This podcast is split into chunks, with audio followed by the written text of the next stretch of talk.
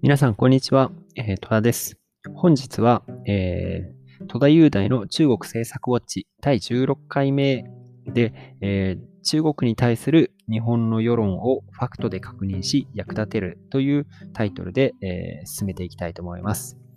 なお、本、え、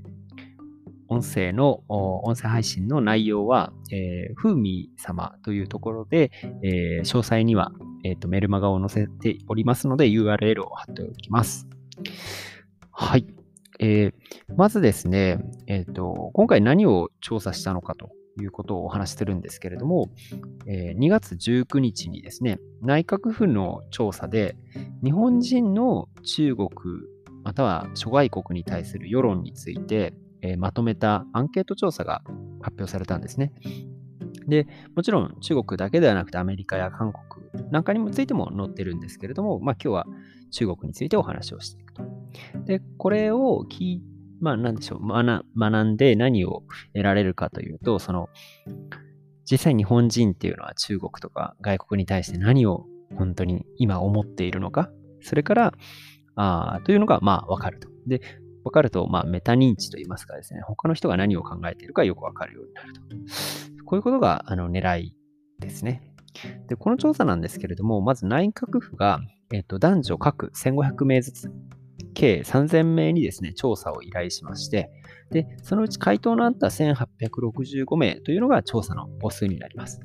で、年齢はですね、18歳以上の10代、まあ、20代、30代、あと続いて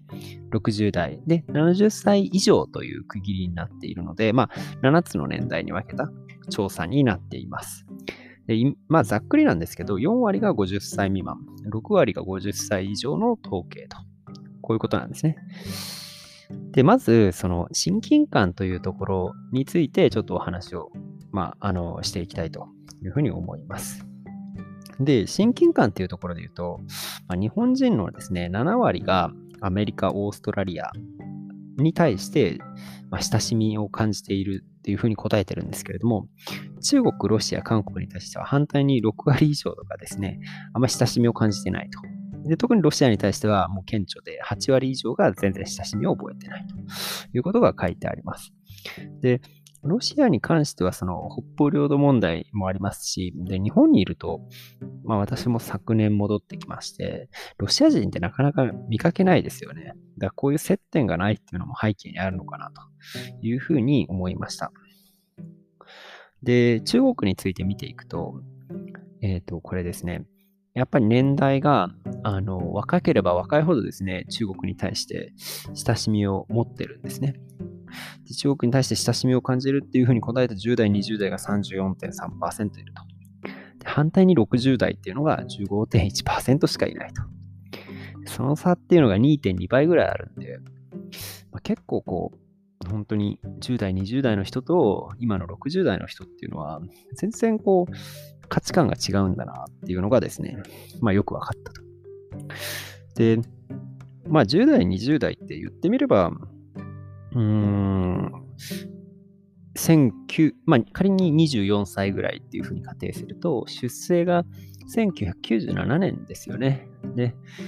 だと思うんですけど、だから成人式で2017年とかっていう世代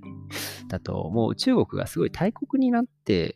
からなので、まあ本当に一つの経済大国としての中国の顔しか、まあ逆に言うと知らない可能性もある世代と。で、一方で、60代の人たちって、えっ、と、まあ、65歳ぐらいっていうふうに仮定すると、出生が1956年なんですね。で、1945年に第二次世界大戦が終戦してますので、まあ、その第二次世界大戦後のに出生した世代、それから中国の変化っていうのをこう生で、まあ、見てき、ずっと見てきた世代ということだと思うんですけど、まあ本当に全然中国に対する見方が違うと いうことがですね、まあよく分かった。で、ちょっとここからどんどんどんどんそのメルマガでは深い内容に入っていくんですけれども、まあ、本当にみんなが何を考えているかっていうのをね、知っておくと、その、例えば組織の中で上司に中国に関してのお話をするときにも、きっと円滑にあの、運ぶことができると思うし、まあ、すごく役に立つ情報なんじゃないかなと今回調べて思いました。で、早速、読者の方からも、あの、ご報告が来てまして、今回はまあ特にね、あの、全くこう、何も専門性なくても、あの、楽しんで見ていただけるかなと思いますので、あの、専門性というか、まあ、将棋について何も知らなくても全然、あの、違和感なく見ていただけると思うので、まあ、もしよかったら見ていただければと思います。ではでは、えー、本日はここまでとなります。失礼します。